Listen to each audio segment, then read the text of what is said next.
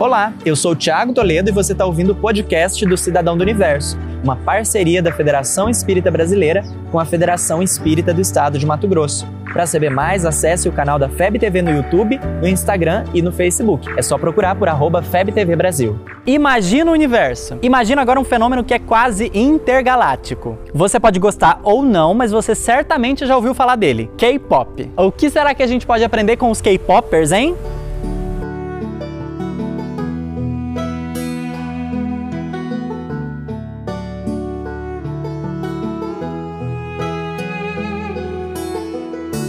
Hoje eu quero conversar com você sobre um fenômeno cultural que tem ganhado o mundo nos últimos anos. Tem arrastado uma verdadeira legião de fãs, criado comunidades com dinâmicas muito interessantes de funcionamento e mobilizado os mais diversos sentimentos. Hoje eu vim aqui para falar com você sobre K-pop. Eu nem sei se eu tô fazendo direito. O Korean Pop, como também pode ser conhecido, teve origem na Coreia do Sul e hoje é um dos motores econômicos mais significativos daquela região. A produção cultural de grupos como 2NE1, é, BTS, Blackpink Pink tem chamado a atenção de todo o planeta, tanto pela novidade que representam em termos culturais, quanto pelo engajamento dos seus fãs. Os K-popers, como são conhecidos os fãs do gênero, se espalham por todas as partes, inclusive vão me ajudar a disseminar esse vídeo por todos os canais disponíveis. Eu tô contando com você K-popper para fazer desse vídeo que é especial, você já vai saber o motivo, viralizar por aí, tá bom? De Brasília a Cuiabá ou em qualquer outro lugar do planeta, eu tenho certeza que você já ouviu falar dessa galera reunida. Esse sentimento de família, de representação, tem sido significativo para a construção dessa comunidade. É um engajamento que não se limita às questões musicais. São grupos que participam de outras esferas culturais, como o mundo dos games, dos reality shows e até mesmo da esfera política. Mas por que é que a gente está falando de K-pop por aqui, hein, Thiago? Bom, na verdade, porque o que é bom precisa ser compartilhado.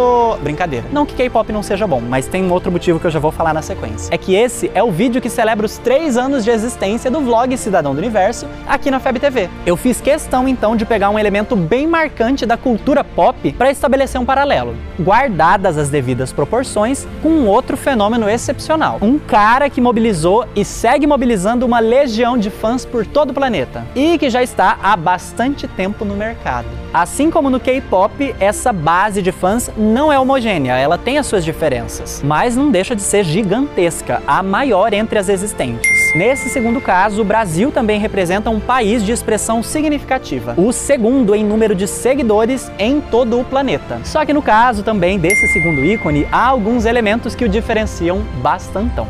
O primeiro deles, ele não coube na história a dividiu em antes e depois dele. Caso você ainda não tenha percebido, eu tô falando de Jesus de Nazaré, filho de um carpinteiro nascido na mais pobre das regiões da Galileia. Um homem que sem grandes produções, sem agente, sem gravadora, sem clipes super produzidos e que mudou para sempre a história da humanidade. A ideia de tratar suas semelhanças com o fenômeno do K-pop tem uma finalidade didática: recordar alguns elementos. Primeiro, Jesus mobiliza pessoas de todas as idades, mas é entre a juventude que encontra o seu maior potencial de transformação da realidade. Segundo, o mestre está à distância de um clique, como uma música que a gente seleciona no Spotify ou um clipe que a gente dá play no YouTube. Pode ser acessado por meio do pensamento em prece. Por fim, mas não menos importante, terceiro, é uma realidade permanente enquanto ídolos nascem e renascem aos montes e modas vêm e vão com uma velocidade incrível, só ele permanece a rocha dos séculos, ocupando um papel de centralidade no impulsionar ao progresso da humanidade. Vê-lo com leveza e suavidade pode ajudar a ressignificar uma série de traumas ou dificuldades que tragamos por conta de um histórico de desvios realizados em seu nome. Ser um cidadão do universo é, afinal,